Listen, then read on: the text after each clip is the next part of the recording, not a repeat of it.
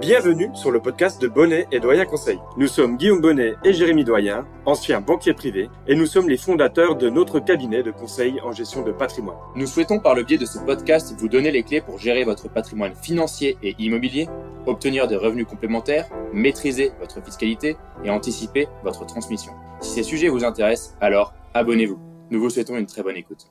Et aujourd'hui, on va voir les avantages d'utiliser la holding dans une stratégie patrimoniale. Déjà, dans un premier temps, nous tenons à rappeler avec Guillaume que faire une holding et constituer une holding dans sa stratégie entrepreneuriale et patrimoniale, il faut être accompagné par un expert. Cela peut être un avocat fiscaliste, un expert comptable ou nous, notre cabinet, Bonnet Doyen Conseil, en tant que gestionnaire de patrimoine.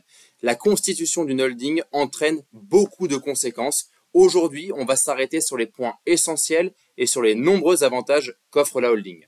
Vous l'avez compris, ça ne sera donc pas une présentation exhaustive de la holding, mais ça nous semblait intéressant en tout cas d'échanger sur les avantages que constitue une holding. C'est un sujet qui revient régulièrement pour de nombreux chefs d'entreprise. À partir du moment où on a des bénéfices et qu'on a des résultats qui deviennent importants au niveau de notre société, qu'on soit en SARL, SAS ou d'autres types euh, ou formes de sociétés, il faut réfléchir à euh, savoir si une holding peut être intéressante. Et comme l'a dit Jérémy au tout début de ce podcast, chaque situation est différente et nous aujourd'hui c'est vraiment dans le, sens global que nous allons échanger sur la holding. Peut-être que ça peut effectivement correspondre à votre situation et à ce moment-là, vous pourrez nous contacter pour avoir des conseils adaptés à votre situation et à celle de votre entreprise. Mais peut-être également que la holding ne vous correspond pas, en tout cas pas à l'heure actuelle. Donc vous l'avez compris, dans un premier temps, pour constituer une holding, il faut déjà que votre société commerciale fonctionne bien et qu'elle réalise des bénéfices. C'est lorsque vous réalisez des bénéfices que vous pouvez poser la question de savoir quoi faire des bénéfices. Doit-on les distribuer en tant que dirigeant de l'entreprise ou doit-on les investir et donc peut-être réaliser le montage d'une structure supplémentaire pour réaliser des investissements complémentaires grâce à votre trésorerie et donc à vos bénéfices de l'année passée.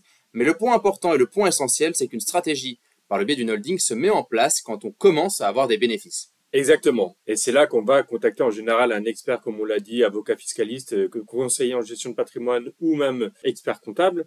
Pourquoi? Tout simplement car il va y avoir besoin de conseils. Déjà, la première question qui va se faire euh, à votre niveau, c'est est-ce qu'il faut constituer une holding en SAS ou en SARL Et là, c'est un premier point important puisque ça va dépendre, en tout cas nous c'est notre euh, recommandation en général, de la société commerciale que vous avez à l'heure actuelle.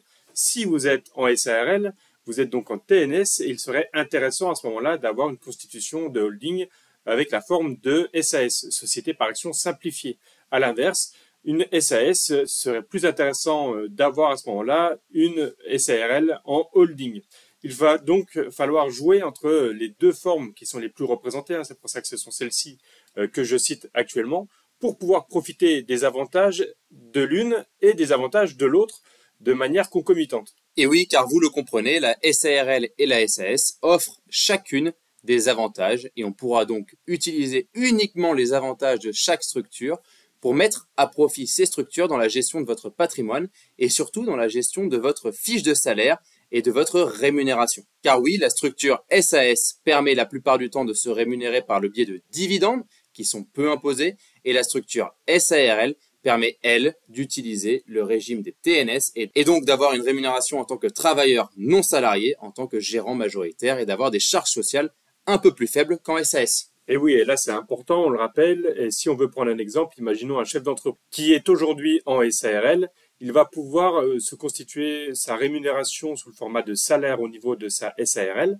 et pour le résultat excédentaire qu'il n'utilise pas, puisqu'on rappelle c'est également une stratégie hein, qui peut être adoptée de ne pas se verser un salaire trop important, juste ce qu'il faut par exemple pour cotiser, on peut imaginer un revenu autour des 1500, 2000 euros par mois, et tout ce qui euh, est au-delà, vous, vous ne vous le versez pas, et vous le laissez dans la société. Vous allez donc payer de l'impôt sur les sociétés sur ce bénéfice excédentaire.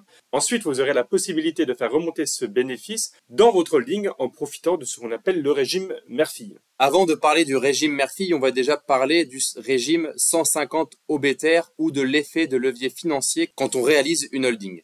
Tout simplement car quand vous allez réaliser et constituer votre holding, vous allez alors avoir deux choix. Soit apporter les titres de votre société commerciale à votre holding et bénéficier d'un régime 150 OBTR qui permettra le report d'imposition, ou vous faire taxer suite à l'apport, ou, troisième option, vous faire racheter votre société par la holding et donc utiliser l'effet de levier financier. Car oui, si vous faites un LBO, c'est-à-dire un rachat de votre société par la holding. La holding va donc vous verser une somme d'argent en tant que personne physique que vous pourrez investir comme vous le souhaitez. Et la holding sera endettée et remboursera cette dette par des dividendes par la suite. Donc on a deux options pour la structuration de votre patrimoine entre un apport ou une vente. Et on va donc pouvoir revenir sur le régime mère-fille et ce fameux abattement de 95% une fois que la holding détient la société commerciale. C'est ça. Donc, si on repart de notre exemple avec notre chef d'entreprise qui est en SRL et qui souhaite faire remonter partie de ses bénéfices dans la société holding qui serait du coup, vous l'avez compris, en SAS, on va utiliser le régime mère-fille. Qu'est-ce que c'est le régime mère-fille Très simplement, c'est un régime qui va permettre une exonération de 95% des sommes que vous allez faire remonter dans la holding il y a simplement une cote-part de frais et charges de 5% qui sera pris en compte et qui entrera dans le résultat de la holding, qui sera donc également taxé à l'IS au taux de 15% si on a des résultats qui sont inférieurs à 42 500 euros. Au-delà, on est à 25%.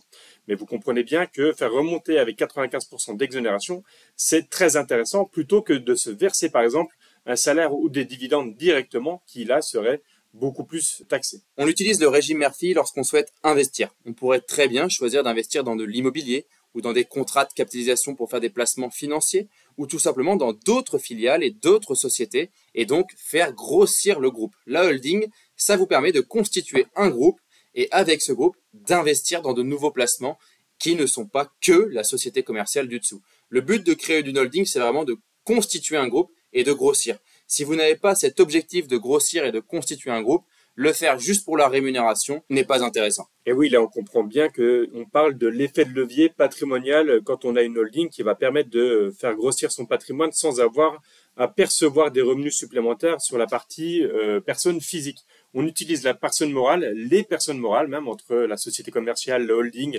peut-être des SCI qui sont créés justement pour euh, pouvoir investir. Et c'est la holding qui va par exemple faire des apports dans des sociétés civiles immobilières pour investir, des sociétés civiles immobilières dans lesquelles vous pouvez également, euh, avec la holding, être associé en tant que personne physique. Ça, ce sont des stratégies, bien sûr, qui doivent être développées avec des conseillers. Hein. Ce n'est pas simplement en nous écoutant là qu'on peut imaginer euh, un schéma qui fonctionne. Pour cela, ça doit être adapté à chacune des situations spécifiques. On a parlé d'immobilier, on peut également, bien sûr, imaginer réinvestir une partie de la trésorerie dans euh, la holding directement en utilisant des contrats de capitalisation. Et là, ça va nous permettre de diversifier encore plus les investissements qu'on va pouvoir réaliser. Un contrat de capitalisation va nous permettre d'investir dans des actions, dans des obligations, dans euh, de l'immobilier papier cette fois-ci pour éviter la gestion immobilière. Enfin, vous comprenez que la holding, d'un point de vue patrimonial, c'est un peu le Graal de l'entrepreneur. Pour faire simple et pour conclure, la holding, ça permet réellement de capitaliser. On n'est pas là pour se distribuer des revenus, on est vraiment là pour réinvestir ce qu'on gagne. C'est-à-dire que quand vous avez cette stratégie de capitalisation et plus une stratégie de distribution, alors la holding peut répondre à plusieurs de vos objectifs. Et c'est vrai qu'aujourd'hui, la holding ne correspond pas à toutes les situations. Et j'insiste là-dessus. Chaque situation est unique et chaque situation doit avoir un conseil. Et nous sommes là pour répondre à toutes vos questions et pour vous accompagner dans la mise en place ou non de votre holding. Mais sincèrement, quand on veut faire une holding, c'est qu'on a cette stratégie de capitalisation. On ne va pas faire une holding pour se distribuer des revenus, ça n'a aucun intérêt, si ce n'est payer des coûts de constitution, des coûts de gestion annuels et donc, même si on optimise la rémunération, à la fin, c'est presque la même chose. Et pour continuer cette conclusion, on rappelle que la holding, ça va vraiment entrer dans une stratégie patrimoniale au niveau du chef d'entreprise. Elle va permettre de maîtriser sa rémunération, de choisir ce qu'on se verse réellement et ce que l'on va capitaliser à l'intérieur de notre groupe, constitué de notre holding, de notre société commerciale ou de nos sociétés commerciales et des différentes sociétés immobilières qui peuvent également être créées. On va pouvoir utiliser au moment de la constitution soit un apport qui va permettre de constituer la société et qui va nous permettre d'utiliser le 150 OBTR qui va nous permettre d'avoir un report d'imposition ou alors on peut également se vendre à soi-même la société, en tout cas les parts de la société commerciale pour faire ce qu'on appelle un LBO qui va nous permettre d'avoir du cash qui sera distribué directement par la holding et c'est la holding qui s'endette pour rembourser derrière avec l'activité commerciale. Donc vous le comprenez, la holding permet plusieurs choses et pour réaliser tout ça, vous devez être accompagné. Car oui, il existe de nombreuses autres choses, comme par exemple le régime mère-fille, d'un point de vue plus complexe, l'intégration fiscale ou même les conventions de trésorerie. Toutes ces choses-là, on ne les développe pas ici car c'est très complexe et ça demande un rendez-vous pour parler de choses plus pointues lors de ce rendez-vous qui correspondent à votre situation. Et pour aller plus loin, vous pouvez d'ores et déjà écouter notre épisode 19 sur ce même podcast on parle d'optimisation de la vente ou de la transmission de son entreprise. Si vous souhaitez prolonger la discussion, alors vous pouvez directement prendre contact avec nous sur notre site bonnetdoyenconseil.com. C'était Guillaume Bonnet et Jérémy Doyen et nous vous remercions pour votre écoute. À bientôt pour un nouvel épisode.